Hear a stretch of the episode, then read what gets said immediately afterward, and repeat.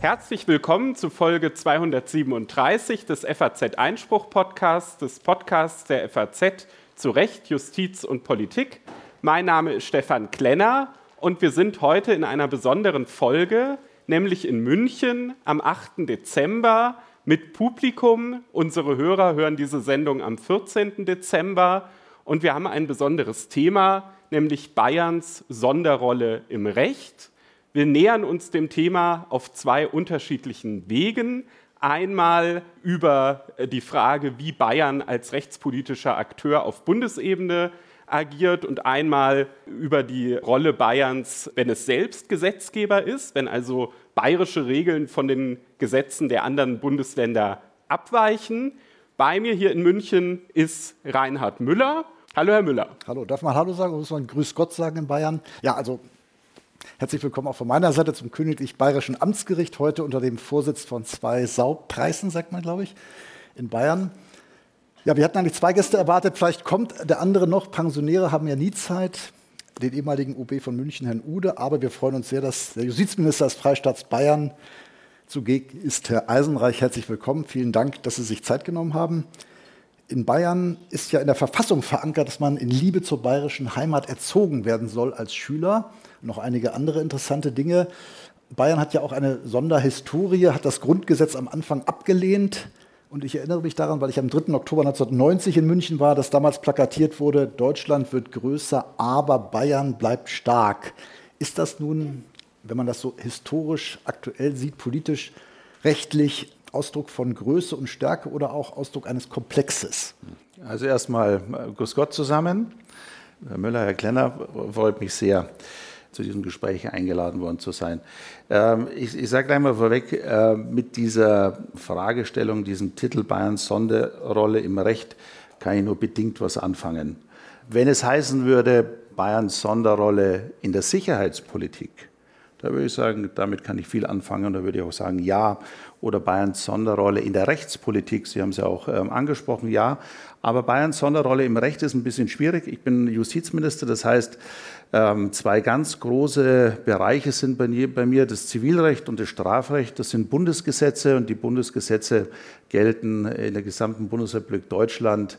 Ähm, und damit kann es in diesem Bereich schon mal, was die Gesetzgebung gibt, überhaupt keine Sonderrolle geben. Ansonsten, dass wir in Bayern ein äh, besonderes Selbstbewusstsein ähm, haben, dass wir natürlich als Freistaat, aber auch als ehemaliges äh, Königreich, unabhängiges Königreich, auch stolz sind auf unsere fast tausendjährige bayerische Staatlichkeit. Ja, das stimmt, das führt zu einem besonderen Selbstbewusstsein, aber trotzdem fühlen wir uns als Teil ähm, Deutschlands und diesem Land, dieser Bundesrepublik zugehörig. Aber Bayern First kann man schon sagen und dann das deutsche Vaterland. Nein, Bayern First ähm, würde, bei uns, äh, würde bei uns keiner sagen, sondern es ist genau dieser Dualismus. Wir sind stolz auf unsere Wurzeln, wir sind äh, stolz auf unser Land, wir pflegen unsere Traditionen, wir legen immer auch ein bisschen Mehrwert auf Eigenständigkeit, Unabhängigkeit. Wir machen auch hin und wieder man muss dazu sagen, nicht ernst gemeinte Scherze, dass so eine Alpenrepublik mit Südtirol, Österreich und Bayern auch was ganz Tolles ist. Aber das ist ähm, nicht so ganz ernst gemeint. Äh, wir sind selbstverständlich Teil dieser Bundesrepublik, fühlen uns wohl und leisten auch einen wichtigen Beitrag aus unserer Sicht. Unter anderem den Länderfinanzausgleich. Was ja rechtspolitisch, ich sag mal, jenseits dieser traditionellen Rolle Bayerns dann doch zurzeit ganz interessant ist, ist, dass Bayern das einzige Bundesland ist, wo keine Partei der Bundesregierung, an der Landesregierung beteiligt ist. Merkt man das in der Rechtspolitik oder auch an dem, was Sie so im Bundesrat machen? Hm, das ist eine, insofern eine schwierige Frage, weil die Bundesregierung ist jetzt erst seit ähm, einem Jahr im Amt. Und ähm, jetzt mal die, die, die CSU als tragende Partei dieser Staatsregierung ist seit einigen Jahrzehnten im Amt. Insofern gibt es bei uns Kontinuitäten. Und die ändern sich jetzt nicht dadurch, dass sich die, Bundesrepublik, äh, die Bundesregierung ähm, ändert. Unsere Ansätze in der, in, der, in der Rechtspolitik, Die sind äh, natürlich öfter darauf gerichtet, dass uns die Sicherheitspolitik wichtig ist, dass wir wirklich Kriminelle effektiv verfolgen wollen, dass wir sie angemessen bestrafen wollen. Deswegen kommt aus Bayern öfter als aus anderen Bundesländern auch, ähm, auch Vorschläge, um Lücken zu schließen, um Befugnisse zu verbessern, äh, um Strafrahmen zu erhöhen. Aber das hat ähm, nichts mit der jeweils aktuellen Bundesregierung zu tun. Stichwort angemessen bestrafen wenn man in München jetzt mit Taxifahrern redet, vielleicht auch mit Leuten, die zum Flughafen wollen, ist in aller Munde, nicht nur in Berlin, sondern auch in der Hauptstadt der Herzen, die Klimakleber. Mhm. Für das Strafrecht sind Sie ja zuständig. Ist mhm. das eine kriminelle Vereinigung? Also mit den Begrifflichkeiten, finde ich, muss man wirklich äh, sehr, sehr, sehr aufpassen. Jeder kann in unserem Land äh, seine Meinung äußern. Meinungsfreiheit ist ein Grundpfeiler unserer freiheitlichen demokratischen Grundordnung. Jeder kann im Land äh, friedlich und ohne Waffen fürs, äh, für seine Meinung auftreten, ähm, auch demonstrieren. Das ist wirklich essentiell. Aber es gibt eine Grenze und eine der Grenzen ist das Strafrecht. Niemand hat das Recht, Straftaten zu begehen. Und wenn es dann ähm, auch noch, ich sage jetzt mal, ähm, Autobahnen betrifft, Flughäfen, wie wir heute äh, auch in München erlebt haben, wenn auch noch das Leben, die Gesundheit anderer Menschen gefährdet werden, hat wirklich, habe ich null Verständnis. Und da erwarte ich auch, dass die Gesetze ähm, konsequent angewendet werden. Wenn Sie mich fragen würden, ob unsere Gesetze ausreichen, dann würde ich Ihnen sagen, ja. Deswegen äh, habe ich zum Beispiel auch keine Strafverschärfungen gefordert. Unsere Gesetze, man kann punktuell immer Dinge verbessern, aber unsere Gesetze reichen aus, aber die müssen natürlich dann auch konsequent angewendet werden. Wenn wir davon ausgehen, das sind Straftaten, das sehen ja einige, nicht nur Politiker, sondern manche Richter auch anders unter Beachtung der Versammlungsfreiheit, aber gehen wir mal davon aus, das sind Straftaten, könnte man ja schon die Frage stellen, eine Gruppe verabredet sich sozusagen kontinuierlich zum wiederholten Mal Straftaten zu begehen. Die sind ja auch nicht ganz unerheblich, also das kann sich um minutenlange Verzögerung heißen, es kann aber auch Menschenleben betreffen. Also sind nicht nur Unannehmlichkeiten und deswegen sind ja vielleicht auch die Straftaten und ihre Folgen nicht ganz unerheblich. Und wenn man das unterstellt, eine organisierte Gruppe, wäre man ja schon auch bei einer Vereinigung womöglich, die sich eben das zum Ziel gesetzt hat und das auch mit einer geschickten Öffentlichkeitsarbeit dauernd rausposaunt. Also die Innenminister hatten ja jetzt erst ähm, ähm, vor kurzem Innenministerkonferenz. Da ist zumindest, äh, ähm, wenn, man den, wenn man die Verlautbarungen in der Presse liest, angekündigt worden, dass man das prüft. Das ist in Ordnung. Ich, ich habe da, ich würde mal sagen, äh, zwei, zwei äh, Botschaften. Das eine ist, ein Staat darf nicht überziehen. Das wäre falsch. Aber ein Staat muss konsequent sein. Regelungen, die es gibt, müssen durchgesetzt werden. Strafgesetze, die es gibt, müssen angewendet werden. Wenn Straftaten begangen werden, dann kann man nicht einfach wegschauen. Da erwartet auch, auch der Großteil unserer Bürgerinnen und Bürger, äh, die ja in Mitleidenschaft gezogen werden ähm, von, von Einzelnen, dass die Gesetze auch konsequent angewendet werden. Aber äh, ich sage jetzt mal, sowohl in der Rhetorik als auch in der Reaktion darf man dann trotzdem auch nicht übertreiben. Sie haben jetzt gesagt, der Staat darf nicht überziehen. Jetzt ist ja das Strafrecht die eine Seite, das Polizeirecht, für das Sie natürlich als Justizminister nicht zuständig sind, das liegt in den Händen äh, des Innenministers, ist die andere Seite. Und da fällt ja schon auf, dass es, wenn man sich zum Beispiel äh, den Präventivgewahrsam anguckt, dass es da in Bayern Möglichkeiten gibt, die es in allen anderen Bundesländern nicht gibt. Es ist möglich, im äußersten Fall in Bayern zwei Monate in Präventivgewahrsam zu sein. Ähm, wird jetzt auch Klimaaktivisten geben, die auch über Weihnachten und Neujahr in Präventivgewahrsam sind. Überzieht da nicht Bayern vielleicht doch ein bisschen? Also zunächst einmal ist es eine vernünftige Regelung, dass der ähm, Staat auch eine Handhabe hat, wenn Straftaten angekündigt werden. Also das muss man sich mal vorstellen. Da gibt es ähm, Menschen, die kündigen Straftaten an. Und es ist schon schwierig, äh, wenn dann ein Staat ähm, keine Möglichkeiten hätte, hier auf die Ankündigung von Straftaten und damit auch zur Vermeidung angekündigter Straftaten, wenn er dann nicht reagieren könnte. Deswegen halte ich die Regelung ähm, oder die, die Möglichkeit des Präventivgewahrsams für richtig. Ähm, der kann ja ausgesprochen werden für einen Monat und dann nochmal für äh, einen Monat verlängert werden. Aber nicht durch die Exekutive, sondern nur aufgrund richterlicher ähm, Anordnung. Das ist ja ganz entscheidend. Das heißt, unsere dritte Staatsgewalt, die unabhängige Justiz, ähm, entscheidet. Und äh, zwei Dinge. Jeder kann das vermeiden, indem er keine Straftaten begeht, beziehungsweise nicht welche ankündigt. Und dann äh, ist das Thema auch erledigt. Insofern muss man schon fast unterstellen, dass äh, diejenigen, die in Kenntnis dieser Rechtslage und dieser nicht unbekannt, allein schon durch die Berichterstattung ähm, nicht unbekannt, wer in Kenntnis dieser Rechtslage Straftaten ankündigt, der möchte im Präventivgewahrsam genommen werden. Alles, was Sie jetzt gesagt haben, trifft in allen Bundesländern zu. Warum braucht Bayern dann ein schärferes Instrument beim Präventivgewahrsam als die anderen Länder? Was heißt brauchen? Ähm, ich habe Ihnen gesagt, mit Bayerns Sonderrolle im Recht finde ich schwierig, aber die Sicherheitspolitik ähm, ist ein wirklicher Markenkern ähm, der bayerischen Staatsregierung und mit großer Zustimmung, mit großem Rückhalt äh, bei den Menschen hier in Bayern. Das Thema Sicherheit, Ordnung ist den Menschen wichtig, deswegen investieren wir mehr als andere Bundesländer in die Sicherheit, in die Polizei, äh, in die Justiz, was die Stellen betrifft, was die Ausstattung betrifft. Natürlich äh, in dem Bereich, wo es um Befugnisse geht, wollen wir auch effektive Befugnisse.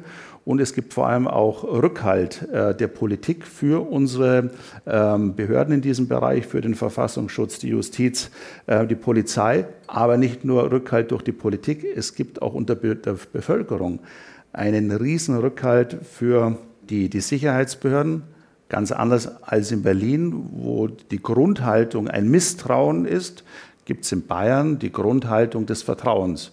Zum Beispiel Polizei heißt ja nicht umsonst dein Freund und Helfer. Und das äh, wirkt sich dann natürlich auch aus, dass äh, die Menschen in diesem Land äh, dann auch erwarten, dass ein Staat handlungsfähig ist. Und deswegen gibt es äh, unter anderem diese Regelung ähm, als Landesgesetz. Und was vermissen Sie noch rechtspolitisch aus Berlin? Also jetzt nicht das Land angesprochen, sondern den Bund. Vorratsdaten, Verkehrsdatenspeicherung, was, was dient sozusagen äh, der Sicherheit, ist aber aus Ihren Augen noch nicht verwirklicht? Also da gibt es eine ganze Reihe von Beispielen. Das aktuellste haben Sie äh, angesprochen, das ist die Vorratsdatenspeicherung, die Verkehrsdatenspeicherung, die wir insbesondere bei der Bekämpfung von sexuellem Missbrauch von Kindern brauchen. Ähm, das sind wirklich abscheuliche äh, Verbrechen und ähm, die Taten, also Kinderpornografie und alles, was damit zusammenhängt, wird ja vor allem im Internet, in Foren, äh, im Darknet, aber auch im Internet verbreitet. Das heißt, oft ist der einzige Ermittlungsansatz, den äh, wir haben, eine IP-Adresse die oft auch aus dem Ausland kommt. Also ähm, die USA sind bei der Verfolgung von sexuellem Missbrauch von Kindern, Kinderpornografie sehr, sehr stark. Das heißt, wenn dort ein Netzwerk, ein Forum aufgehoben, äh, ausgehoben wird, dann haben die eine Reihe, also zahllose ähm, IP-Adressen aus unterschiedlichen Ländern. Die werden dann zum Beispiel äh, dann nach Deutschland weitergeleitet. Und jetzt ist es so, mit dieser IP-Adresse können wir nichts anfangen. Wir können nur was anfangen, wenn man diese, diese IP-Adresse einem Anschluss und damit einer Person zuordnet. Ansonsten bringt uns die IP-Adresse nichts. Das heißt, können wir nicht zuordnen, weil nicht oder nicht mehr gespeichert ist, dann ist die Strafverfolgung an diesem Punkt beendet, bevor sie überhaupt begonnen hat. Und selbst wenn sexueller Missbrauch läuft, teilweise ist es ja so, kann äh, die Staatsanwaltschaft, die Polizei nichts machen. Das ist ein sehr kontroverses Feld. Der, der EuGH hat eine wirklich sehr restriktive Linie, aber er hat ja die anlasslose Verkehrsdatenspeicherung für unzulässig erklärt. Aber er hat Ausnahmen zugelassen, unter anderem in Bezug auf das Speichern von IP-Adressen um bei schweren Straftaten, also äh, um bei schweren Straftaten Strafverfolgung betreiben zu können. Und genau das wollen wir. Wir wollen, dass dieses Fenster, dass diese Möglichkeit, die der EuGH in seiner restriktiven Linie eröffnet hat, ähm, dass der Bundesgesetzgeber dies nutzt, insbesondere, dass wir effektiv sexuellen Missbrauch von Kindern verfolgen können. Und da haben wir auch den ganz großen Teil der Bevölkerung hinter uns. Ich sage das ganz klar, ich will auch keinen Überwachungsstaat, ich will auch keinen gläsernen Bürger, aber Kinderschänder, die will ich das im Gefängnis sitzen. Wobei ja umstritten ist auch unter Ermittlern, wie viel das wirklich bringt, diese Vorrats-, die Verkehrsdatenspeicherung, wie viel mehr man Nein, also unter, den, also unter den Praktikern gibt es da keinen Dissens. Äh, unter den Theoretikern, die im Parlament sitzen, ja, da gibt es Unterschiede. Aber wenn Sie die Praktiker fragen, die Staatsanwälte, äh, die Generalstaatsanwälte, dann werden die äh, sagen, ja, es gibt äh, einen nicht unerheblichen Teil, äh, wo äh, die Zuordnung der IP-Adresse zum einen die Strafverfolgung massiv erleichtert weil man sonst riesigen Aufwand betreiben muss, über andere Quellen den Anschlussinhaber, den Täter zu finden. Also es ist eine massive Erleichterung in einem nicht unerheblichen Teil der Fälle. Und es gibt dann aber trotz dieser großen ähm, Anstrengungen dann auch einen Teil, wir haben es mal ähm, ermittelt in Bayern, sieben Prozent, wo man dann trotz aller Bemühungen, ähm, großen Aufwands, ähm, ähm in sieben Prozent etwa der Fälle die IP-Adressen nicht mehr zuordnen kann. Ähm, und dann ist Schluss. Und ich muss sagen, in dem Bereich Missbrauch von Kindern, da ist wirklich jeder Fall einer zu viel. Wir wollen, dass die Kinder geschützt werden und die Kinderschänder im Gefängnis sitzen. Jetzt ist die Vorratsdatenspeicherung eine große Baustelle, wo Sie auch mit der Bundesregierung ringen. Eine andere Baustelle, wo Sie mit der Bundesregierung ringen, ist ähm, der Ausbau der erneuerbaren Energien. Und auch da geht Bayern wieder einen Sonderweg. Ähm, sie sind nämlich das Bundesland, was immer noch als Regel, wenn auch mittlerweile mit mehr Ausnahmen, die sogenannte 10H-Regel hat, wenn es ähm, darum geht, wo man Windkraftanlagen hinstellen darf. 10H-Regel bedeutet, dass eben der Abstand zur nächsten Wohnbebauung zehnmal so groß sein muss wie die Windkraftanlage. Warum halten Sie da immer noch dran fest? Wie, wie glaubwürdig ist das auch, den, den, Klimaaktivisten da was entgegenzusetzen, wenn man auf der anderen Seite ähm, an so einer Regel noch festhält? Das ist zunächst mal erstaunlich, dass Sie das einen Justizminister fragen. Aber ähm, egal, was, was ist denn der Hintergrund dieser Regelung? Der Hintergrund dieser Regelung ist Anwohnerschutz. Das ist der Schutz der Anwohner. Also man muss sich ja immer überlegen, bevor man, bevor man Regelungen kritisiert, was ist denn das Ziel dahinter? Und Anwohnerschutz ähm, ist natürlich auch ein legitimes Ziel, nachdem aber wir, oder anders, nachdem wir den ähm, Ausbau der erneuerbaren Energien vorantreiben wollen und wir sind in vielen Bereichen wirklich top ob das jetzt Solarenergie ist, ähm, ob das Wasserkraft ist, was natürlich auch an der Geografie hängt, äh, Biomasse und anderen Bereichen, ähm, wollen wir auch bei dem Thema Windkraft besser sein, sind im Übrigen auch äh, besser als viele andere Länder. Und ähm, deswegen haben wir diese Ausnahmen äh, gelockert. Man muss auch noch dazu sagen, bei uns gibt es ein bisschen mehr Sonne. Im Norden gibt es ein bisschen mehr Wind und auch so und deswegen gibt es bei uns zum Beispiel auch mehr Wasserkraft. Das hat auch mit der, äh, mit der Geografie zu tun, weil bei uns eben viele Berge auch ähm, äh, in Bayern sind. Damit spielt die Windkraft nicht so viel Rolle, äh, nicht eine so große Rolle, aber wir wollen auch bei dem Thema weiter vorankommen. Und wenn man sich mal die Genehmigungszahlen anschaut, auch zum Beispiel mit Baden-Württemberg, grün regiert, auch im Süden, sie haben auch weniger als der, als, als der Norden. Also, wir wollen das Thema vorantreiben, weil äh, natürlich zum Thema Klimaschutz äh, die erneuerbaren Energien einen ganz wesentlichen ähm, Anteil haben. Aber von, äh, dem, von der Gesamtstromerzeugung sind wir da ziemlich gut. Bayern geht ja auch beim Examen eigene Wege, also was die Anforderungen angeht, nicht nur die gefühlten, sondern auch die tatsächlichen. Werden Sie auch irgendwann zum Bachelor-Studiengang übergehen bei der juristischen Ausbildung? Das betrifft ja auch die Anwesenden womöglich. Also, äh, wir haben da ja äh, auch eine Debatte auf der Justizministerkonferenz gehabt. Zunächst einmal muss man sagen, ist das eine Entscheidung der Universitäten. Also das ist jetzt keine Entscheidung der, der Staatsregierungen, der Regierungen in den Ländern. Ähm, oder der Parlamente, sondern es ist eine Entscheidung äh, der Universitäten. Aber immerhin, wie Sie sagten, haben sich die Justizminister damit befasst und auch. Ja, ja, aber man muss ja auch wissen, wer es dann entscheidet und äh, wer nicht. Ähm, also es ist eine Entscheidung der Universitäten. Also was ich auf jeden Fall für sinnvoll halte, ist, dass man äh, Bachelor anbietet, wenn zusätzlich Bereiche mit aufgenommen werden, weil es dann nämlich auch ähm, übrigens auch für, die, für das Standing danach im Markt einfach besser ist. Weil wenn man eine rein juristische Karriere hat, dann ist natürlich ein Bachelor, wenn es auch ähm, ähm, Abschlüsse, erste Examen gibt oder dann auch zweite Examen gibt, also Assessoren, dann ist natürlich in einer rein juristischen Laufbahn dann der Bachelor im Verhältnis zu denen mit ersten und zweiten Examen natürlich, äh, ich würde mal sagen, hat er einen, einen schweren Stand. Hat er aber zusätzlich noch Zusatzqualifikationen, nehmen wir zum Beispiel das große Thema Digitalisierung, Legal Tech, das wir versuchen im Studium, vor allem im Referendariat zu stärken. Hat aber jemand einen Bachelor, wo es sowohl um juristische Kompetenzen als auch noch weitere im Bereich Legal Tech äh, gibt, dann hat er eine ganz andere äh, Stellung danach im Markt, ganz andere Berufsaussichten. Ähm, und das halte ich auf jeden Fall für ähm, sehr sinnvoll. Sie haben jetzt gesagt, über den Bachelor ähm, entscheiden die Unis. Dann frage ich Sie jetzt zu was, wo auf jeden Fall äh, das Justizministerium darüber entscheidet. Und zwar ist es natürlich der Stoff der Staatsprüfung.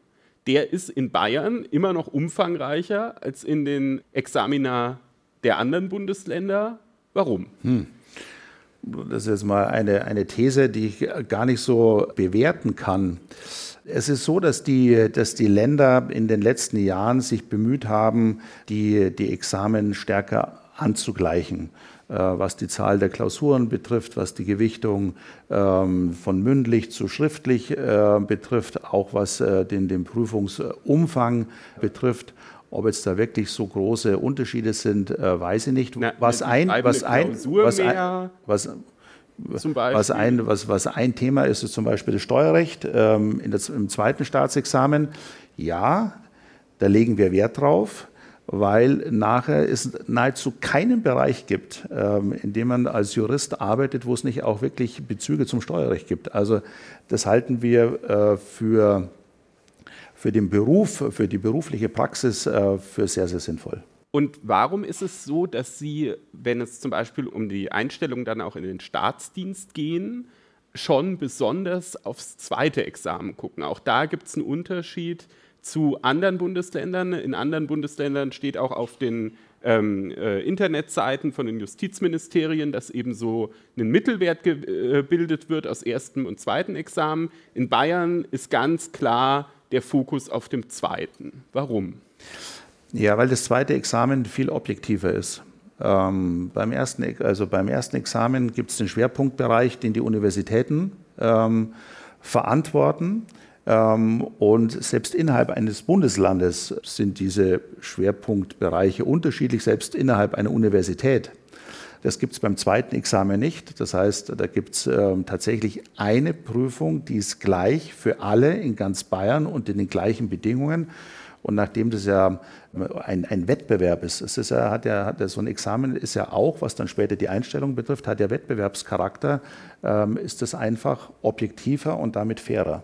Und damit ähm, ist das für uns auch äh, das maßgebliche Examen für die Einstellung. Da könnte man aber auch an einem anderen Punkt ansetzen und einfach den Schwerpunkt abschaffen. Dann hätten Sie Nein. es auch objektiv im ersten. Aber das wollen wir ja nicht. Also dieser Schwerpunkt ähm, ist aus meiner Sicht eine, eine gute Ergänzung. Gab es ja früher nicht, aber das ist eine gute Ergänzung. Ähm, da gab es und gibt es Reformbedarf, weil ähm, der Aufwand, der betrieben werden muss, teilweise wirklich sehr unterschiedlich ist. Also teilweise kann man eigentlich in, in der Zeit des Schwerpunkts nur noch Schwerpunkt studieren, obwohl ähm, das überhaupt nicht vorgesehen ist. Also da wird zu viel von den Studentinnen und, und, und Studenten verlangt. Also muss man, das, muss man das auf das reduzieren, was auch, wofür es auch äh, gedacht ähm, ist. Vor allem auch, dass die Vergleichbarkeit äh, größer wird, ähm, insbesondere an der Uni, aber auch zwischen den einzelnen Universitäten in einem Land. Also das will ich unter gar keinen Umständen, dass der Schwerpunktbereich ähm, abgeschafft wird, aber wirklich objektiv, einheitlich und damit fair für ganz Bayern und damit für die Einstellung ist natürlich das zweite Staatsexamen.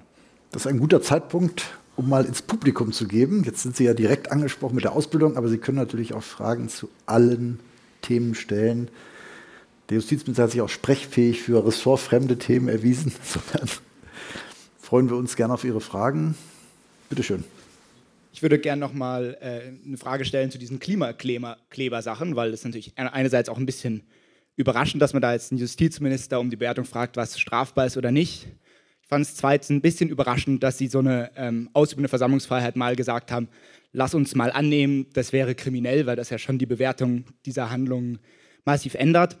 Was mich halt besonders interessieren würde, ist in Bezug, weil Sie sagen, Sicherheit wäre Ihnen wichtig und deswegen sei so ein auch bis zu zweimonatiges Gewahrsam angemessen. Sicherheit hat ja nun immer so ein bisschen das Problem, dass es in seinem Ausgangspunkt auch ein totalitärer Begriff ist, weil man ja immer noch sicherer gehen kann und noch sicherer. Und nun äh, sind die Klimakleber ja, verschreiben sich einem Kampf, dem Kampf gegen den Klimawandel, der jetzt nicht in zwei Monaten zu Ende ist. Das heißt, es ist anzunehmen, dass man die jetzt vielleicht wegsperrt, zwei Monate, aber die danach ja noch immer ihre politischen Forderungen haben. Und wenn man das jetzt zu Ende denkt, heißt es, uns ist Sicherheit so wichtig, ja dann die Sicherheit, um möglicherweise die ganzen Straftaten, die diese Leute möglicherweise vorhaben zu verhindern, erreichen wir, indem wir sie unbegrenzt vorher wegsperren, ohne dass wir eine genaue, ich meine, natürlich wird es richterlich geprüft, äh, um das Gewahrsam anzuordnen, aber es ist jetzt auch keine strafrechtliche Hauptverhandlung. Und da wundert es mich doch, dass man dann so leichtfertig sagt, Sicherheit ist uns wichtig. Und deswegen gehen wir da mal ganz locker davon aus, dass es auch angemessen ist, Leute, die ja Ordnungswidrigkeiten oder kleine Nötigungen allenfalls begehen, jetzt mal so schnell zwei Monate ins Gefängnis zu stecken. Ich würde mal sagen, da waren jetzt gedanklich ähm, einige Fehler, ähm, wenn ich Sie darauf hinweisen darf. Also unbegrenzt wegsperren ist schon mal falsch, weil ähm, dieser Präventivgewahrsam auf einen Monat begrenzt ist und nur um einen Monat verlängert werden kann. Also hat es mit begrenzt wegsperren nichts zu tun. Das ist wichtig. Zweitens, ähm, es ist keine Entscheidung der Politik, keine Entscheidung des Parlaments, übrigens auch keine Entscheidung von möglicherweise Kampagnen in Zeitungen, sondern einer unabhängigen Justiz. Und in Deutschland einer wirklich unabhängigen äh, Justiz. Das nächste ist, jeder kann das verhindern. Ich habe kein Verständnis für Straftäter. Ich habe auch kein Verständnis für Straftaten. Jeder kann das verhindern, äh, indem er auf Straftaten verzichtet. Und es gibt viele legale Möglichkeiten, seine Meinung in diesem Land zu äußern. Und es gibt auch viele legale Orte, äh, um seine Meinung zu äußern. Man kann eine Demonstration auf dem Marienplatz machen, wunderbar, äh, in Anwesenheit äh, des Oberbürgermeisters in München. Der ehemalige ist jetzt nicht da, aber der war auch im Rathaus. Man kann das am Odeonsplatz machen, wo viele ähm, äh, Versammlungen auch stattfinden. Man kann es ähm, auf der Theresienwiese machen. Man kann sogar auf der Straße demonstrieren. Also mein ähm, Ministerium ist im Justizpalast am Stachus. Da ist er dann äh, die Sonnenstraße. Äh, also gegenüber ist der Stachus, da kann man auch demonstrieren. Vor mir ist die Straße ich habe regelmäßig Demonstrationen, also ich höre das, ähm, Demonstrationen auf der Straße. Selbst die Straße kann man benutzen, auch mit den Beeinträchtigungen für, den Auto, für, für, für Autofahrer. Es muss halt eine genehmigte äh, Versammlung sein. Es müssen die Auflagen eingehalten werden. Also aber es, es gibt auch das Recht auf Spontanversammlung. Aber ja, auch das. Ähm, also es gibt ganz, ganz viele Möglichkeiten, seiner eigenen Haltung, Meinung ähm, ähm, Ausdruck zu verleihen. Und jetzt komme ich zum nächsten Punkt. Sie sagen, Klimaziel ist etwas, was über allem steht. Ähm, wir haben in Deutschland kein Gesinnungsstrafrecht. Äh, wir haben kein Gesinnungsstrafrecht und das ist gut so. Äh, weil was ist denn, wenn, wenn, die, wenn auf einmal ein Teil der Bevölkerung sagt, nee, also ähm, das, das Kleben für Klimaschutz, das wollen wir nicht, aber für eine andere Zuwanderungspolitik. Ja, da geht es auch um Haltung, da geht es auch um Sinnung, Gesinnung. Also wenn irgendwelche rechtsradikalen Rechtsextremisten der Meinung sind, äh, in diesem Staat brauchen wir eine komplett andere Zuwanderungspolitik und für diese Haltung kleben wir uns hin ja, ist dann, äh, was, was ist dann mit dieser Gesinnung oder andere Gesinnungen? Wir haben kein Gesinnungsstrafrecht. Und das ist ein riesen, ein riesen Fortschritt ähm, gegenüber Zeiten, die auch, die auch in diesem Land schon mal insgesamt sehr schlimm waren. Das heißt, Klimaschutz ist wichtig, finde ich persönlich auch wichtig. Da geht es tatsächlich, ähm, das ist eine existenzielle Frage für die Menschheit. Da muss viel getan werden, da muss mehr gemacht werden, dafür kann man eintreten, kämpfen, alles. Aber nicht, ähm, nicht außerhalb des Rechts. Und in der Demokratie, ähm, in der wir leben, ähm, ja, Demokratie ist anstrengend. Warum? Weil alle mitstimmen dürfen. Äh, Diktatur ist leichter. Monarchie ist auch leichter. Da entscheidet nur einer. Ja, wir sind eine Demokratie und, es ist, äh, und wir lieben es und wir schätzen es und dafür gibt es bestimmte Verfahren. Und an diese Verfahren äh, muss man sich dann auch äh, entsprechend halten und keiner kann sich darüber stellen. Habe ich null Verständnis. Weitere Zuschauerfragen. Direkt nochmal eine Nachfrage, jawohl. Ja, also ich hatte auch nicht vor, irgendwie durch die Fernziele jetzt irgendwelche Straftaten zu rechtfertigen. Aber mit dem Argument, die Leute haben sich ja darauf eingestellt äh, oder die können das ja kontrollieren. Es ist nun mal ein Feld, bei dem es wie es manchmal in der Presse behauptet wird, doch gar nicht so ganz leicht, ob in diesem grundrechtsspezifischen Zusammenhang jetzt immer strafbare Nötigungen begangen werden. Ähm, und zweitens kann man ja nicht sagen, ja, die haben sich ja darauf eingestellt und damit komplett alle Anforderungen der Angemessenheit oder Verhältnismäßigkeit über Bord werfen. Also es ist ja nicht so, man sagt, du hast es ja gemacht, dann sind sämtliche Folgen dir auch zuzumuten. Das ist ja kein rechtsstaatliches Argument. Nochmal, ich entscheide das ja nicht. Das, die, die Prüfung äh, findet äh, in einem Rechtsstaat immer im Einzelfall statt, nie pauschal und sie findet statt vor Gericht. Und der Richter, die Richterin hat dann den Sachverhalt äh, vor sich, ähm, kann dann auch entsprechende Befragungen, die ja dann äh, auch passieren, vornehmen ähm, und dann den Einzelfall entsprechend bewerten. Pauschal kann man sowieso nie was sagen. Würde ich auch nie tun. Ich, kann nicht, könnte nie ähm, allgemein sagen, also, sie müssen alle ins Gefängnis oder müssen alle in Präventivgewahrsam. Das wäre völlig anmaßend. Äh, ich bin als Abgeordneter Teil äh, der Legislative, ich bin als Minister Teil der Exekutive. Das sind Entscheidungen einer unabhängigen dritten Gewalt. Und die prüfen jeden Einzelfall und der Maßstab ähm, ist nicht. Ähm, äh, ist nicht Debatten auf Podien oder im Fernsehen, sondern der Maßstab ist das Gesetz. Und Sie haben, das haben Sie im Nebensatz gesagt, auch schließen es aus, dass es zu Strafverschärfungen kommt in Bezug auf diese Gruppe. Das wird ja diskutiert, aber da würden Sie sagen, das geltende Recht reicht also polizeirechtlich und strafrechtlich also ich, kann, also ich selber kann gar nichts ausschließen ähm, in Bezug auf, ähm, auf Strafrahmenverschärfungen, weil die Zuständigkeit dafür liegt beim Bund. Aber Sie äh, können Initiativen ergreifen. Ich habe nur, hab nur gesagt, ich selber halte ähm, unsere äh, Rechtslage, unsere Gesetzeslage für ausreichend punktuelle Verbesserungen, äh, zum Beispiel in Bezug auf, wenn, wenn Krankenwägen äh, sozusagen aufgehalten werden, kann man sich immer überlegen. Aber unsere Rechtslage, unsere Gesetzeslage ist zur Behandlung, Ahndung dieser Fälle ausreichend. Das heißt, ähm, aus meiner Sicht müsste man hier keine Gesetze ändern. Aber die Zuständigkeit dafür liegt natürlich ähm, in Berlin beim Deutschen Bundestag. Deswegen kann ich da natürlich auch nichts ausschließen. Genau, ich meine, Sie können natürlich Initiativen ergreifen. Aber die Dame ganz hinten bitte. Sie haben gesagt, dass ein integrierter Bachelor im Jurastudium nur dann ausreichend werthaltig ist, wenn man neue Inhalte schafft, sei es beispielsweise durch Legal Tech. Das heißt, ich nehme, entnehme dem, Sie sind grundsätzlich dem Thema Legal Tech aufgeschlossen entgegengetreten. Warum halten Sie das nur für einen Bachelor für werthaltig und nicht warum, also nicht grundsätzlich für die juristische Ausbildung, obwohl eigentlich für uns, dass in unserer juristischen Laufbahn alle relevant werden wird? Also, vielen Dank für das Thema. Es gibt in Deutschland niemanden äh, unter den Länderjustizministern, der mehr für Legal Tech macht als ich. Ähm, es liegt daran, ich war davor Digitalminister. Ich war Digitalminister in Bayern und ich bin wirklich digital affin und einer wirklich der Treiber, was die Digitalisierung der Justiz betrifft.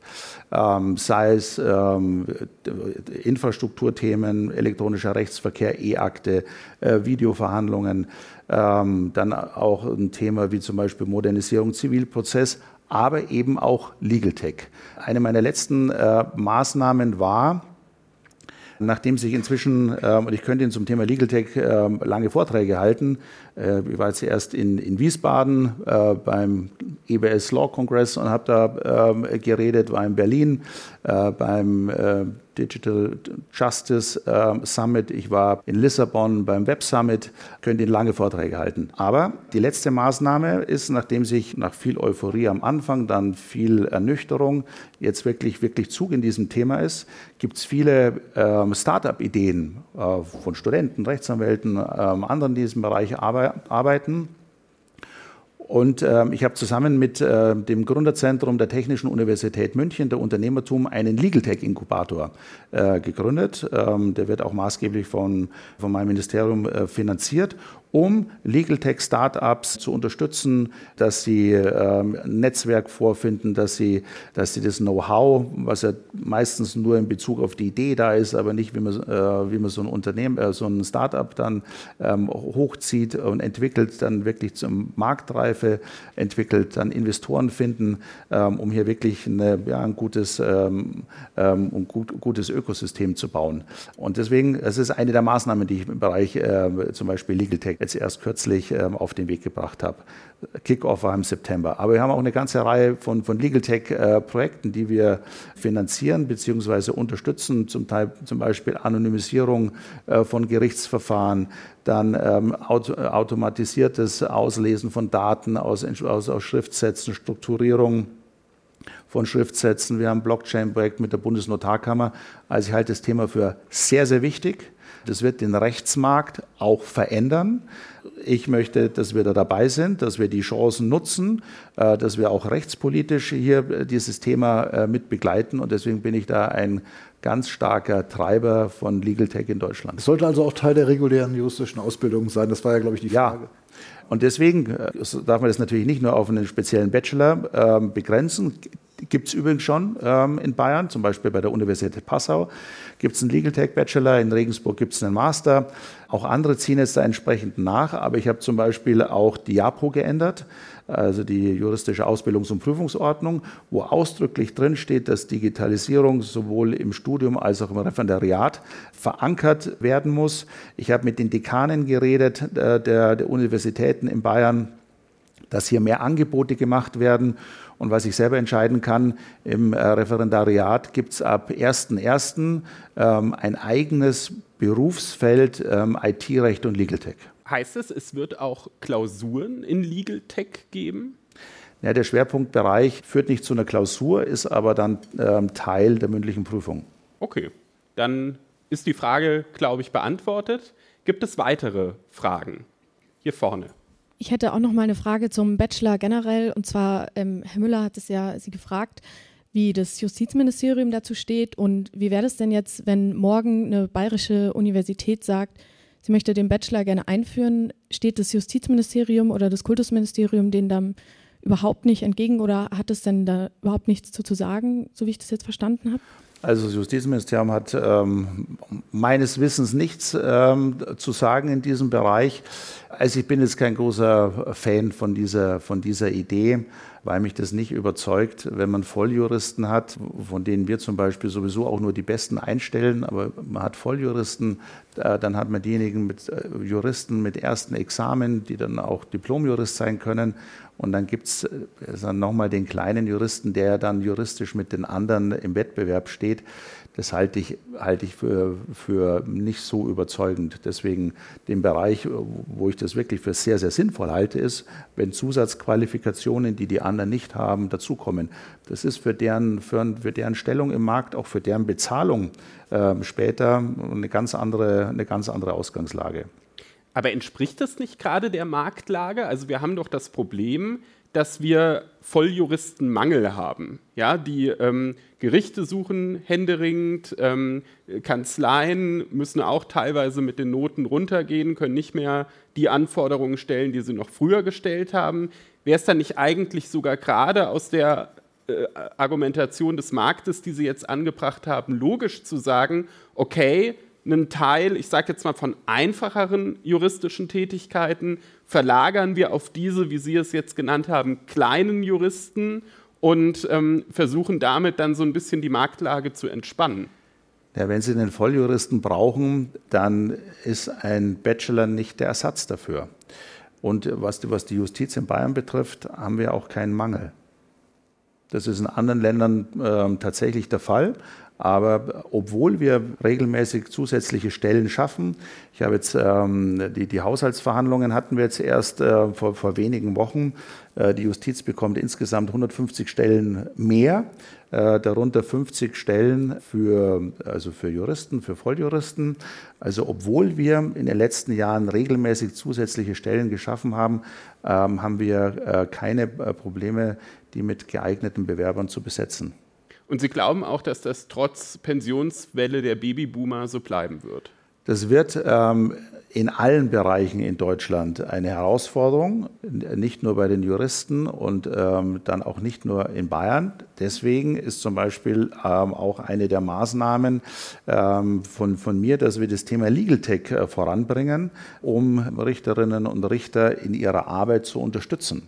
Weil natürlich sehen wir auch diese demografische Entwicklung und die Antwort ist Unterstützung der äh, Kolleginnen und Kollegen durch entsprechend gute, effiziente Legal Tech Tools. Jedenfalls warten wir mal ab, dann, ob, wenn eine Fakultät das einführt, das Justizministerium sich muckt. Nach ausführlicher Prüfung der Rechtslage wird ja vielleicht spannend sein, wenn da jemand mal vorprescht. Bitte schön. Also ich wollte jetzt nochmal einbringen, dass der Bachelor of Laws nicht die Idee hat, irgendwie das Staatsexamen oder zwar sogar zwei Staatsexamen zu ersetzen, sondern es soll vor allem Studierenden die Möglichkeit bieten, die nach ja, acht bis zehn oder vielleicht sogar zwölf Semestern aus dem Studium durch das Ex erste Examen fallen oder auch merken nach dem Schwerpunkt, was den man frühestens nach sechs bis sieben, acht Semestern beenden kann, eben, dass das Jurastudium doch nichts für einen ist. Und daher soll es wirklich niemals einen Volljuristen ersetzen. Und man sollte diese Chance schon bieten können, auch dass man sagt, jetzt hat man eben einen integrierten Bachelor of Laws und kann jetzt in einem Fach, also nahen Bereich auch sagen, dann wechsle ich eben zum Beispiel in BWL oder ähnliche Studiengänge. Und damit hätte man ja auch eine bessere Qualifikation als Abiturient mit Studienerfahrung. Oder wie sehen Sie das? Ja, mich überzeugt es nicht. Also wir haben ähm, uns mit diesem Thema, ähm, wie, Sie, wie, wie, Sie hoffentlich sehen, intensiv beschäftigt, sowohl unter den Justizministern, Justizministerinnen als auch äh, bei uns im Haus. Ähm, und wir sind nach intensiver Diskussion zu, zum Ergebnis gekommen, wenn zusätzliche äh, Qualifikationen in diesen Bachelor mit integriert werden, und Legal Tech war jetzt nur ein Beispiel dafür, dann ist es eine sehr sinnvolle ähm, Angelegenheit, weil weil dieser Bachelor dann damit auch ein, ein eigenständiges Profil hat, äh, mit dem man dann später auch auf, diesem, auf dem Markt ähm, ja, ähm, auch, auch sich, sich behaupten kann.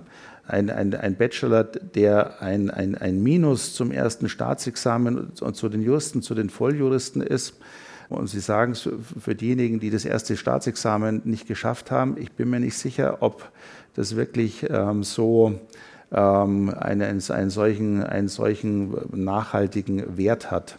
Aber spielt nicht auch eine Rolle dieses konservative Element, das wir auch kennen, man hat selbst bei der Staatsexamen nach, ist den ganzen Weg gegangen. Es war schon immer so. Man ist auch, obwohl man älter geworden ist, sehr gut und breit ausgebildet, hat sogar in Bayern Steuerrecht gemacht. Und trotzdem kann man ja die Frage stellen, braucht man in der Wirtschaft das alles in der Form oder kann nicht auch einer mit 23 mit einem Bachelor, auch wenn er sich vergleicht mit anderen universitären Studiengängen, wo die auch nicht mehr drauf haben, aber eben so eine Vordiplom oder Bachelor haben, kann man das nicht schaffen und dann in der Wirtschaft, ehrlich gesagt, braucht man ja auch nicht für alle Tätigkeiten Volljuristen zum Beispiel. Ähm, ähm, also jetzt will ich gar nicht das Druckargument, was ja von der Bundesfachschaft immer gebracht wird, so einfach, es hat sich auch sowas, wir haben es, wir selbst sind durchs Fegefeuer bei der Staatsexamen gegangen, ähm, jetzt sollen das bitte schön alle immer so weitermachen. Das ist für mich überhaupt kein Argument, sondern man muss immer die Themen in der jeweiligen Zeit auch, auch, auch prüfen, auch, auch bewerten. Und zum Beispiel das Thema Digitalisierung. Äh, als ich studiert habe, äh, ich habe tatsächlich meine erste Hausarbeit im Zivilrechtsgrundkurs noch auf der Schreibmaschine getippt.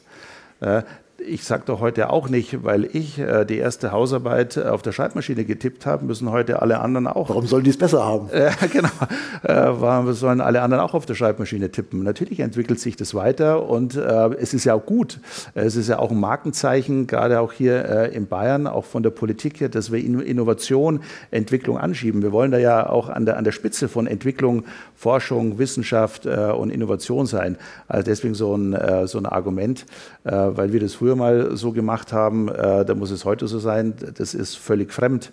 Äh, da, müsste, da müsste ich auch noch, äh, das kennen Sie gar nicht mehr, die, Tele, die Telefone mit Telefonscheiben ähm, äh, müssten telefonieren. Nee, Natürlich hat sich das weiterentwickelt und wir sind froh, dass es Handys gibt, dass es Smartphones gibt ähm, und, und wollen sogar dass der zum Beispiel im Rechtsbereich, äh, dass wir das auch nutzen, um noch bürgerfreundlicher, serviceorientierter zu werden bei Rechtsdienstleistungen. Nein, also das Argument ist mir völlig fremd. Ich hatte zu Beginn der Sendung, weil Herr Ude ähm, überraschenderweise nicht gekommen ist, so ein bisschen die Sorge, der Minister würde zu wenig Kontrapunkte bekommen. Ich merke gerade, bei äh, Ihnen als Publikum muss man sich da keine Sorgen machen. Da schon mal vielen Dank für. Wir haben auch direkt noch weitere Fragen. Einmal da hinten eine Zuschauerin und dann noch hier in der Mitte, aber erstmal. Genau, also nochmal zu dem Bachelor of Laws, ähm, zu der Diskussion. Sie sagen ja, dass man mit einem Bachelor keine Chancen auf dem Arbeitsmarkt hat. Ich habe tatsächlich davor was anderes studiert, habe auch einen Bachelor gemacht und ich kenne die wenigsten, die mit einem Bachelor direkt in den Arbeitsmarkt starten. Allerdings denke ich, dass ein bisschen übersehen wird, dass man mit einem Bachelor, einem integrierten Bachelor, theoretisch noch die Möglichkeit hätte, einen Master vielleicht auch in anderen Studienrichtungen draufzusetzen und dann trotzdem, wenn man dieses Staatsexamen nicht geschafft hat, nicht wieder bei Null anfängt, einen Bachelor machen muss und dann noch eine Master machen muss, sondern dann eben die Möglichkeit hat, eine Master draufzusetzen, vielleicht in BWL und dann auch in verschiedene Bereichen, wo eben dieses Wissen aus BWL und Jura sehr gut kombiniert werden kann, dann eben noch einen Job findet und auch dort eben sehr qualifiziert ist. Ja, das ist eine ähm, strittige Diskussion. Da gibt es Argumente dafür und da gibt es Argumente dagegen. Ich habe auch nicht gesagt, dass man mit so einem Bachelor überhaupt keine Chancen hat. Aber in der, in der Abwägung ähm, bin ich trotzdem zurückhaltend, zurückhaltend aus den genannten Gründen, die ich vorher schon erwähnt habe. Ich würde jetzt vielleicht mal, wenn es noch was zum Bachelor ist, jetzt so eine Abschlussrunde Bachelor machen und dann auch noch mal ein paar andere Themen aufrufen. Hatten Sie noch was zum Bachelor? Nein, Sie wollen ein neues Thema, sonst noch was zum Bachelor? Das scheint nicht der Fall zu sein, dann machen Sie jetzt das neue Thema auf. Ähm, ja, also es ist jetzt nicht zum Bachelor, aber es geht nicht ganz weg von dem Bereich der Justizausbildung. Nämlich, ähm, ich habe jetzt im September, also noch gar nicht so lange her, das, de, den Freischuss im ersten Staatsexamen geschrieben und dann auch natürlich mit vielen anderen, die auch in der Bibliothek saßen, diesen ganzen Prozess der Examensvorbereitung gemacht wo man einfach schon sagen muss, Sie hatten es ja vorhin äh, genannt, Wettbewerbscharakter, ähm, der auch zu hohem Druck, physischer, psychischer Belastung führt, ähm, wo ich auch bei manchen so eher das Gefühl hatte, das war auch, ging in Richtung sich zugrunde richten. Ähm, war natürlich auch nicht. Aber dass halt dieser Druck schon doch sehr, sehr hoch ist. Ich weiß nicht, ob es höher ist als, bei, als zu ihrer Zeit. Aber was ich bei einigen gemerkt habe, war, war immer so ein Punkt, der viel Druck erzeugt hat, wann schreibe ich es? Und gerade in Bayern haben wir ja nur zweimal im Jahr die Möglichkeit, das zu machen. Das ist ja in anderen Bundesländern zum Beispiel anders. Ob man da nicht einfach den Druck ein bisschen von den Studierenden nimmt, weil es halt immer die Frage ist, schreibe ich es jetzt schon? Bin ich nach einem Jahr schon bereit? Wenn ich jetzt vielleicht nur sage, oh, ich bin gerade einmal mit dem Stoff durchgekommen, ich bräuchte vielleicht noch so ein, zwei Monate, um das Zeug nochmal zu wiederholen, aber will ich dann doch nochmal ein halbes Jahr länger studieren, was ja auch Geld ist, was ja auch Zeit ist, ähm, ob da nicht das Landesjustizprüfungsamt, was ja zu ihrem Ministerium äh, untergeordnet ist, ob man da nicht überlegt, vielleicht einfach mehr Gelegenheiten zu schaffen, um so ein bisschen Druck rauszunehmen. Also diese, diese Forderung habe ich bisher noch nie gehört. Kann ich mir gerne mal Gedanken machen. So ein Examen ist, muss man sagen, ein Wahnsinnsaufwand für die Studierenden natürlich, äh, aber natürlich auch für die Universitäten, für das Justizprüfungsamt, die Klausuren äh, zu erstellen.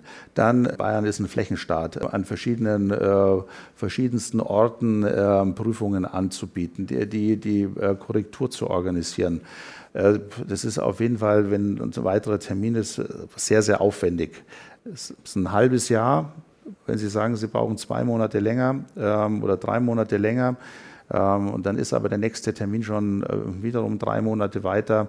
Also ich kann mir da gerne mal Gedanken machen, aber ich finde, äh, wenn es jetzt nur einen Termin im Jahr geben würde, dann würde ich auch sagen, ein Jahr ist ganz schön lang.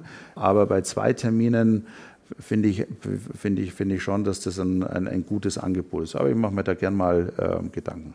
Die anderen Bundesländer haben da so einen Trick, wie die das ähm, hinbekommen, den Aufwand zu reduzieren. Und zwar haben die den sogenannten Ringtausch der Justizprüfungsämter. Das heißt, da rotieren Klausuren, die woanders schon mal geschrieben wurden, werden dann in leicht abgewandelter Form woanders geschrieben. Bayern, das einzige Land, Sie haben gesagt, hat keine Sonderrolle, aber wir haben ja jetzt doch vielleicht den einen oder anderen Punkt gemerkt, wo es doch ein bisschen besonders ist, äh, sagt als einziges Land, da machen wir nicht mit bei dem Ringtausch. Warum eigentlich? Also ich, mit diesem Thema habe ich mich äh, bisher noch nicht beschäftigt. Das war auch bisher noch nie, also war bei uns bisher noch kein Thema, also zumindest bei mir nicht. Ich bekomme ja viele E-Mails, viele Schreiben, viele Gespräche. Das ist das erste Mal, dass das Thema bei mir äh, in dieser Form aufgeschlagen ist. Darum sage ich, ich beschäftige mich gern damit. Wunderbar. Schon deswegen hat sich die Veranstaltung gelohnt. Gibt es noch weitere Themen? Ja, ein Zuschauer dort in der Mitte. Ähm, ja, wer hätte es gedacht? Äh, Haufen Jurastudenten im Raum. Es geht immer um die juristische Ausbildung. Noch ein anderer Punkt vielleicht. Äh, Sie hatten es vorhin schon mal angesprochen. Das Steuerrecht erfährt ja in der bayerischen juristischen Ausbildung einen gewissen Stellenwert, das im zweiten Examen doch als Pflichtklausur auch auftaucht. Da mache ich mir jetzt unter den Kollegen wahrscheinlich nicht besonders viele Freunde, aber äh, wenn man sagt, äh, Juristen, Volljuristen sind in der Regel auch dazu berechtigt, äh, steuerliche Auskunft zu geben. Wäre es da nicht vielleicht sinnvoller, auch im Grundstudium schon mal das Steuerrecht irgendwie bekannter zu gestalten, dass das dann nicht erst irgendwie am Ende des Referendariats einem auffällt, oh no, äh, jetzt muss ich eine Steuerrechtsklausur schreiben, was ist denn das überhaupt? Äh, dass das vielleicht auch äh, den Beruf, das Berufsfeld oder auch den Blickwinkel ein bisschen erweitert? Hm. Also ähm, bin ich nicht der Meinung. Wir müssen, wir müssen auf der einen Seite schauen, dass wir wirklich Qualität in der, in der Prüfung haben, auch einfordern. Auf der anderen Seite muss man immer aufpassen, und das weiß ich auch von, von unserer Abteilung vom Landesjustizprüfungsamt, dass man nicht überfordert. Und es gibt ganz viele Themen, äh, die spannend sind, äh, die man in so eine, äh, ins Studium stecken könnte, auch in ins Referendariat. Aber letztendlich kann man weder im Studium alles lernen, noch im Referendariat ähm, alles lernen. Es gibt danach so unglaublich viel, vielfältige Rechtsgebiete, dass man nicht alles ähm, in, die, in die Ausbildung packen kann. Deswegen ähm, ist, es, ist es wichtig, dass man zum einen natürlich die Kenntnisse hat, aber natürlich dann vor allem auch Fähigkeiten in der Methodik, im Transferdenken, im Erschließen neuer, neuer Rechtsgebiete, weil man das dann später auch braucht. Also das erste Examen, ähm, um, um Steuerrecht zu, zu ergänzen, das halte ich für falsch. Das, was man im zweiten im Referendariat lernt. Das ist eine gute Grundlage. Danach ist man, ist man eh noch kein Steuerrechtsexperte, ähm, aber das ist eine gute Grundlage, die man später in ganz, ganz vielen Bereichen braucht. Das halte ich für eine vernünftige Regelung. Es gibt ja auch die These, Steuerrecht sage ja kein Recht, sondern nur Kasuistik, aber das lassen wir jetzt mal im Raum stehen. War noch eine Frage? Ja, die Dame? Ja, genau, weil Sie das Thema Klimaschutz vorhin angesprochen haben. Ich hätte noch eine Frage zum bayerischen Klimaschutzgesetz. Und zwar haben da ja verschiedene Expertenanhörungen im Landtag auch gezeigt, dass es einfach viel zu schwach ist, um das Ziel, ein klimaneutrales Bayern bis 2040 zu schaffen. Also es ist viel zu schwach, um das zu erreichen, weil es eben so sehr auf Empfehlungen und Freiwilligkeit setzt und es fehlen konkrete Maßnahmen oder Kontrollmechanismen und auch ein Klagerecht ist nicht äh, enthalten. Ja, deswegen ist meine Frage, warum ähm, ja, das Bayerische Klimaschutzgesetz so lasch ist und äh, nicht die Sicherheit und die Gerechtigkeit der zukünftigen Generationen garantieren kann, vor allem wenn Sie sagen, Sicherheit ist so wichtig in Bayern. Warum dann nicht für die zukünftigen Generationen im Bereich Klimaschutz? Ähm, es ist ja immer die Vorstellung, äh, dass man als Justizminister für jedes Gesetz zuständig ist. Das ist leider nicht so. Was heißt leider? Es ist zum Glück auch nicht so.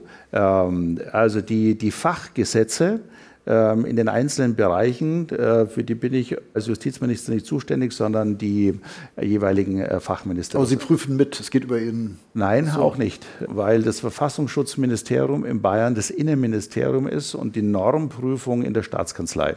Das heißt, ähm, äh, mein Ministerium bezieht sich auf die ordentliche Gerichtsbarkeit und das ist Zivilrecht äh, und Strafrecht. Deswegen habe ich jetzt auch keine vertieften Kenntnisse der, der, einzelnen, der einzelnen Regelungen in diesem Klimaschutzgesetz. Grundsätzlich ist es aber so, dass wir, ähm, dass das Thema ähm, Schutz ähm, der, der, Lebensgrundlagen ein wichtiges Ziel ist, Naturschutz, Klimaschutz, dass wir wirklich und zwar anders als viele, die davon nur reden, im Bereich ähm, erneuerbare Energien wirklich Gas geben. Und zwar schon auch in der Vergangenheit, weil es einfach wichtig ist in dem, in, in dem Energiemix. Von der Haltung ist es, haben wir, haben wir aber natürlich nicht so sehr das Verbot, im Blick, sondern wir wollen Anreize schaffen. Wir wollen die Menschen überzeugen, wir wollen die Unternehmen überzeugen, ähm, mitzumachen. Wir wollen Anreize schaffen. Ähm, und deswegen ist der Anreiz, die Empfehlung stärker als, ähm, als das Verbot. Ich glaube, dass das im Ergebnis auch erfolgreicher ist, als ein ganzes Land zu bevormunden und den Leuten auf die Nerven zu gehen. Klimakleber ich bin mir sicher, dass die Klimakleber dem Ziel des Klimaschutzes nicht helfen. Ich glaube, dass es wirklich, äh, dass es wirklich schädlich ist in Bezug auf das Ziel, weil wirklich viele Menschen unfassbar genervt sind. Unfassbar genervt sind.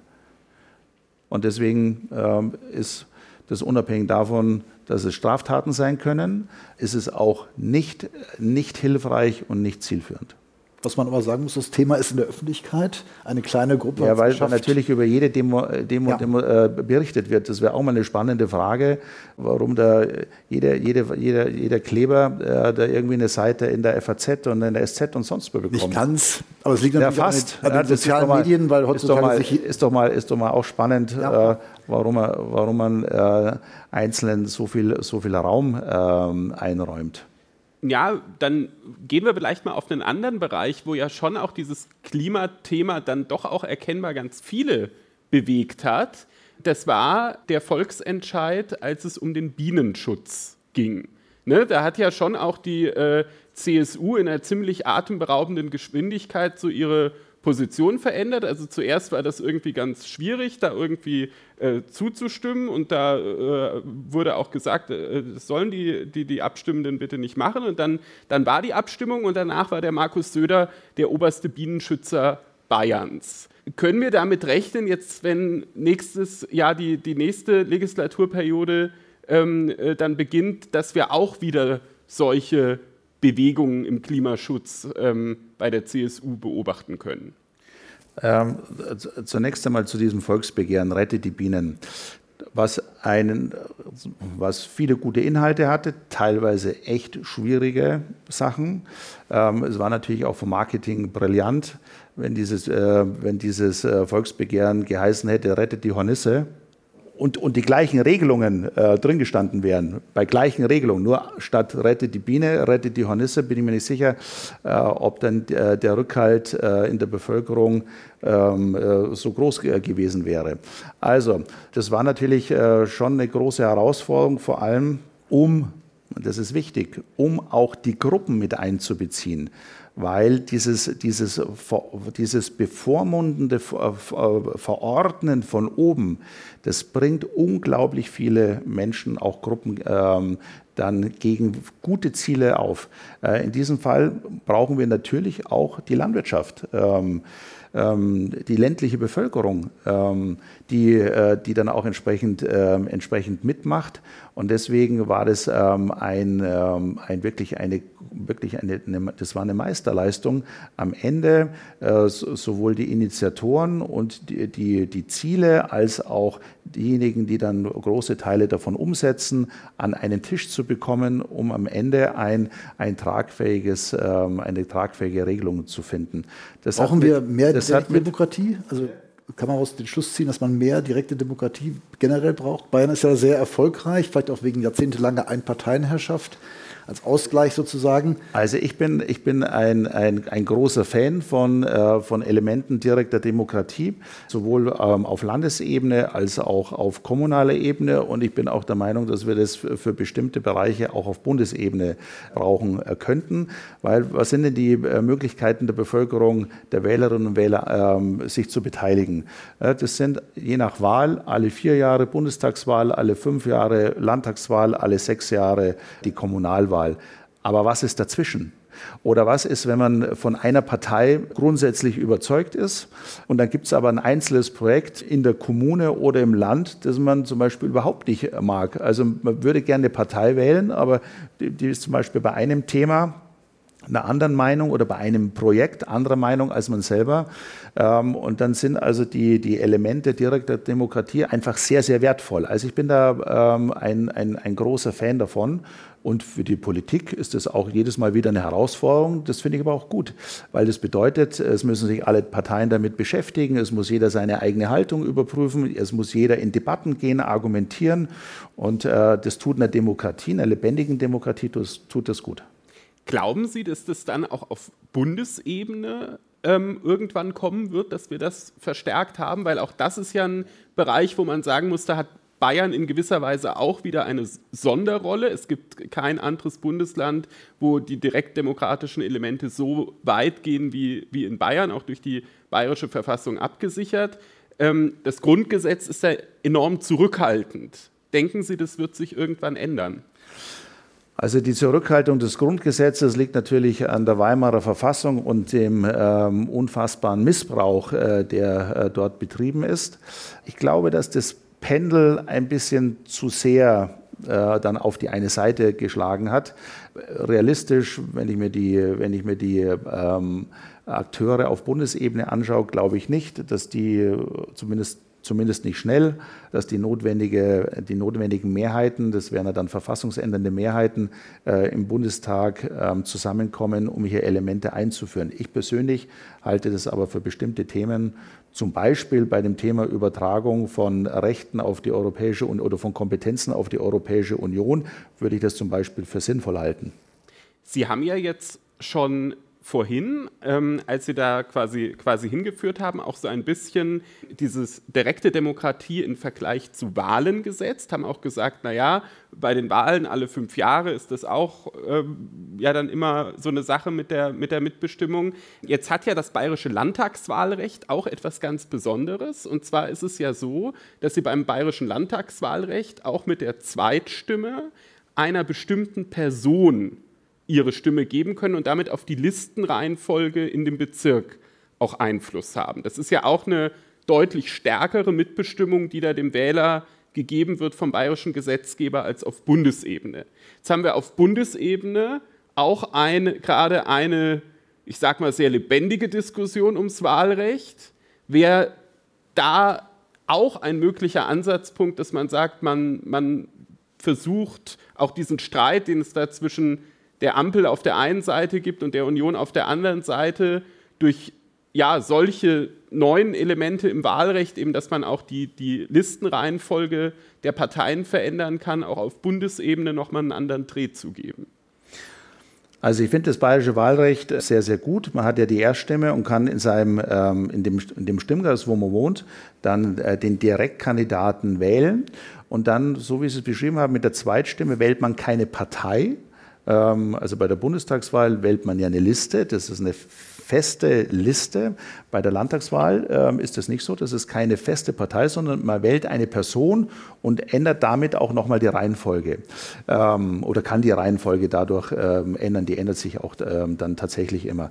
Ich finde, äh, so ein Mehr an Auswahl finde, finde ich gut, weil in der Demokratie ist es immer unsere Aufgabe, äh, das Vertrauen der Menschen ähm, zu gewinnen, die Menschen für die Demokratie, für die, für die Teilnahme an der Demokratie zu begeistern.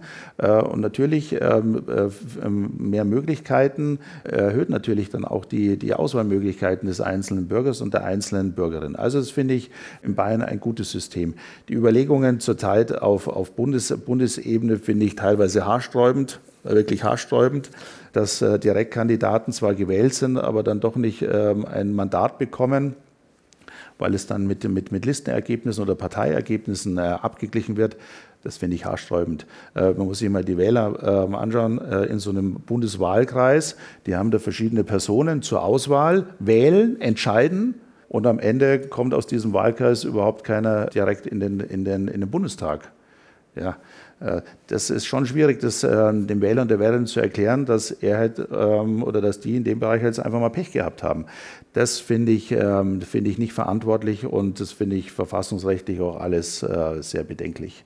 Das wird am Ende, das wird am Ende sowieso, also solche Gesetzesänderungen, die bisher immer im Konsens äh, beschlossen worden sind, aus guten Gründen in der Demokratie. Äh, Wahlrechtsänderungen hat man sich um einen Konsens bemüht. Ähm, wenn jetzt hier wirklich ähm, einfache Mehrheiten solche grundlegenden, gravierenden Änderungen machen mit erheblichen verfassungsrechtlichen Bedenken, das finde ich nicht demokratieförderlich. Mhm. Das ist demokratietheoretisch sicherlich nachvollziehbar. Sie haben jetzt gesagt, man hat sich um einen Konsens bemüht mir fiel das manchmal schwierig, ehrlich gesagt, dieses Bemühen bei der CSU-Landesgruppe in der letzten Wahlperiode zu erkennen. Da hatte ich sehr den Eindruck, man verharrt auf diesen Status quo. Also es gab ja auch von den beiden vormaligen Bundestagspräsidenten Norbert Lammert, Wolfgang Schäuble immer wieder Aufrufe, ähm, kommt beim Wahlrecht zusammen, gab verschiedene Modelle, zum Beispiel auch die Anzahl der Wahlkreise zu reduzieren, hat sich die CSU vehement dagegen gesperrt. Ähm, hat sich da Ihre Landesgruppe vielleicht auch ein bisschen in eine Sackgasse manövriert? Also es gibt ein anderes Ziel dahinter, ähm, dass äh, der Deutsche Bundestag nicht zu groß wird. Es gibt ja ähm, bestimmte Maßstäbe, die, äh, also Zahlen, die erreicht werden sollen und die sind natürlich deutlich ähm, deutlich überschritten. Das ist auch ein äh, wichtiges, auch ein legitimes Interesse, hier eine vernünftige Größe zu haben. Einer der Gründe oder vermutlich sogar der Hauptgrund waren äh, schwächere CSU-Wahlergebnisse in Bayern, weil wir fast alle äh, Wahlkreise gewonnen haben, aber mit der Zweitstimme, die dann mit der Zweitstimme nicht hinterlegt waren. Und deswegen ist natürlich unser Bemühen beim nächsten Mal, wir werden einfach bei den Zweitstimmen besser gewinnen wieder mehr Menschen und dann wird der Deutsche Bundestag automatisch wieder kleiner. Ja, es sind noch Fragen gewesen, glaube ich. Ja, bitteschön. Ähm, ja, Sie hatten ja schon über die Justizministerkonferenz kurz gesprochen und ähm, da gab es ja auch den Vorstoß der äh, sächsischen Kollegin, war es, glaube ich, von den Grünen. Ähm, und da geht es ja um die Rückkehr von extremistischen Beamten in den Richterdienst, jetzt der Fall Jens Meyer konkret. Ähm, denken Sie da, dass die bayerischen Regelungen da ausreichend sind oder setzen Sie sich auch auf Bundesebene eventuell für so etwas ein wie ähm, das Verbot von Betätigung gegen die Verfassung von Beamten auch im Abgeordnetenstatus? Also wir haben uns da ähm, schon im Sommer, wir hatten ja eine Konferenz auch äh, im September mit den Innenministern in München und dann jetzt nochmal die Justizministerkonferenz äh, in Berlin. Wir haben uns da alle intensiv beschäftigt, weil wir alle das gleiche Ziel haben. Ähm, und dieser, dieser Antrag ist ja dann auch einstimmig beschlossen worden. Da geht es äh, insbesondere um Regelungen im Disziplinarrecht, die hier verändert werden müssen. Und da äh, war die Justizministerkonferenz auf jeden Fall auch offen, dass hier im äh, Bundesdisziplinarrecht ähm, Änderungen möglich oder, oder gemacht werden. So einfach ist es rechtlich nicht, weil auf der anderen Seite ähm, steht natürlich immer auch eine unabhängige Justiz, also der, Beamtensta der Beamtenstatus bzw. der Richter, Richterinnenstatus ähm, und die Unabhängigkeit. Aber wir sehen auf jeden Fall in dem Disziplinarrecht äh, Möglichkeiten der Verbesserung um hier einfach eine andere Handhabe zu haben, weil das natürlich völlig richtig ähm, ähm, Radikale im, im Justizdienst zu haben, das will niemand. Gibt es denn vergleichbare Fälle in Bayern? Es gibt ja nicht nur den sächsischen Richter, sondern auch die Berliner Richterin, die jetzt auch im Schattenkabinett der Putschisten war. Ähm, also gibt es Fälle in Bayern bekannt von fragwürdigen Äußerungen aus der Justiz? Also ich wüsste jetzt auf jeden Fall aktuell nichts. Äh, ansonsten müsste ich da ähm, in der entsprechenden Abteilung äh, bei mir nachfragen. Aber aktuell ist mir nichts bekannt. Aber das hat jetzt auch nichts mit den Ländern zu tun. Das kann tatsächlich in jedem Land kann sowas kommen. Ähm, und, und deswegen ist es ja auch äh, bei allen Justizministern äh, und Justizministerinnen äh, ein Anliegen gewesen und deswegen hat es auch am Ende einen einstimmigen Beschluss gegeben. Ja, wir haben jetzt ja auch über viel über die Landtagswahl und Demokratie geredet und da frage ich mich, warum wehrt sich denn die CSU auch in Bayern so unglaublich vehement gegen ein Wahlrecht ab 16? In Mecklenburg-Vorpommern hat es jetzt einge eingeführt. Es gibt viele andere Bundesländer, die das auch haben. Und meinen Sie nicht, dass die Argumentation mit der Geschäftsfähigkeit nicht vielleicht auch ein bisschen überholt ist? Wenn ich jetzt mit 16 meinen Realschulabschluss mache, dann muss ich mich auch für einen Arbeitsvertrag entscheiden, eventuell für einen Mietvertrag. Das sind ja genauso gewichtige Entscheidungen wie jetzt vielleicht eine Wahlentscheidung. CSU kann man mit 16 schon wählen, könnten Sie ja beschließen und die anderen Parteien erst. Ja, das halte ich aber, das halte ich aber für falsch. Ähm, wir haben wir haben, also früher war Volljährigkeit bei 21, die ist dann reduziert worden auf 18.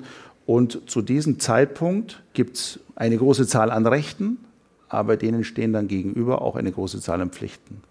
Ähm, und Sie können dann ab dem Zeitpunkt, ähm, Sie können Verträge abschließen, Sie können, ähm, Sie können heiraten, äh, Sie können Ihre Entschuldigungen in der, in der, in der Schule selber unterschreiben, Sie können Beruf ausüben und, und so weiter und so fort. Ab 18. Aber eben natürlich da auch entsprechende Pflichten. Warum soll man einen Teil der Rechte das ist nur ein kleiner Teil, einen kleinen Teil der Rechte ähm, auf ähm, einen früheren Zeitpunkt vorverlagern. Ich will Ihnen was anderes sagen, zum Beispiel aus dem Bereich des Strafrechts. Es sind ja viele hier auch Stud ähm, Jurastudenten. Zwischen 18 und 21, also es gibt die Jugendlichen bis 18 und zwischen 18 und 21 ähm, ist man Heranwachsender. Und da gilt, ähm, da gibt es das Wahlrecht der, der, der Richterinnen und Richter, entweder das Erwachsenenstrafrecht oder das Jugendstrafrecht anzuwenden. Der Regelfall wäre das Erwachsenenstrafrecht für 18, 20, 21-Jährige. Tatsächlich wird aber in, glaube ich, 60, 70 Prozent der Fälle das Jugendstrafrecht angewendet. Also ähm, ich, würde, ich würde mal sagen, 18 ist ein guter Zeitpunkt von der Entwicklung, ein guter Zeitpunkt, vieles zu dürfen, aber dann eben auch Verantwortung zu übernehmen und einzelne Rechte vorzuverlagern ähm, auf einen früheren Zeitpunkt überzeugt mich nicht. Das war ein breiter Strauß an Themen. Ähm, Hauptthema war Bayerns Sonderrolle im Recht. Ich glaube, das konnten wir in den letzten anderthalb Stunden durchaus ein bisschen schärfen und haben den einen oder anderen Punkt gefunden, ähm, wo sozusagen Bayern sich in besonderer Weise hervortut. Es kamen aber auch sehr, sehr viele Themen von Ihnen. Dafür möchte ich mich erstmal sehr, sehr herzlich bedanken. Gleichzeitig auch nochmal entschuldigen. Es tut uns leid, dass der zweite Gesprächspartner Christian Ude nicht hier war. Aber Sie haben das mit Ihren Publikumsfragen in ganz wunderbarer Weise abgefedert. Dafür erstmal herzlichen Dank. Dann noch zwei weitere Sachen. Ähm, die erste ähm, wichtige Sache, FAZ Einspruch, der Podcast verabschiedet sich jetzt für drei Wochen in die Weihnachtspause. Die ist diesmal eine Woche länger als sonst. Grund dafür ist, dass die FAZ in Frankfurt umzieht und äh, auch unser Tonstudio umzieht. Und da wir ja normalerweise aus einem Studio produzieren, ist eben die Weihnachtspause diesmal eine Woche länger. Sie hören uns dann wieder am 11. Januar. Und das Wichtigste ist, wir haben dieses Jahr Geburtstag. Erst zum Ende des Jahres, weil wir auch erst ähm, zum Ende des Jahres 2017 gegründet wurden. Wir sind als FAZ Einspruch das jüngste Produkt der FAZ, sind ähm, jetzt fünf Jahre alt, fühlen uns deshalb auch schon ganz schön reif. Und diese Reife wollen wir mit Ihnen feiern. Und zwar, ähm, und zwar mit einem äh, Gewinnspiel von FAZ Einspruch. Das finden Sie unter faz.net. Schrägstrich Einspruch minus 5. Sie finden auch die Karten auf Ihren Plätzen, aber die Hörer zu Hause können auch daran teilhaben. Gewinnen kann man, kann ich noch hinzufügen, eine Teilnahme an einem exklusiven Empfang im Schlosshotel Kronberg mit reicher Tradition. Das wird also sehr, ein sehr feiner Empfang. Und genau, fünf von Ihnen können wir dort begrüßen dann. Und noch andere gewichtige Gäste. Ja, jetzt haben wir gerade, ist noch jemand hereingekommen. Jetzt ist nämlich gerade Christian Ude reingekommen zum Ende der Sendung. Genau, und Herr Ude bekommt jetzt auch noch ein Mikro. Und ja, bitte. Gibt es eine Sonderrolle Bayerns im Recht? Also eine Sonderrolle, fraglos. Äh, ich muss aber erst die Entschuldigung einfach losbringen dürfen, äh, dass ich äh, einen Fall in der Familie hatte, der ganz schnell ins Krankenhaus musste. Und darüber habe ich die rechtzeitige telefonische Entschuldigung versäumt. Und dann bin ich gar nicht zu Ihnen durchgedrungen, sondern nur auf den Anrufbeantworter. Also wirklich, ich bitte herzlich um Entschuldigung.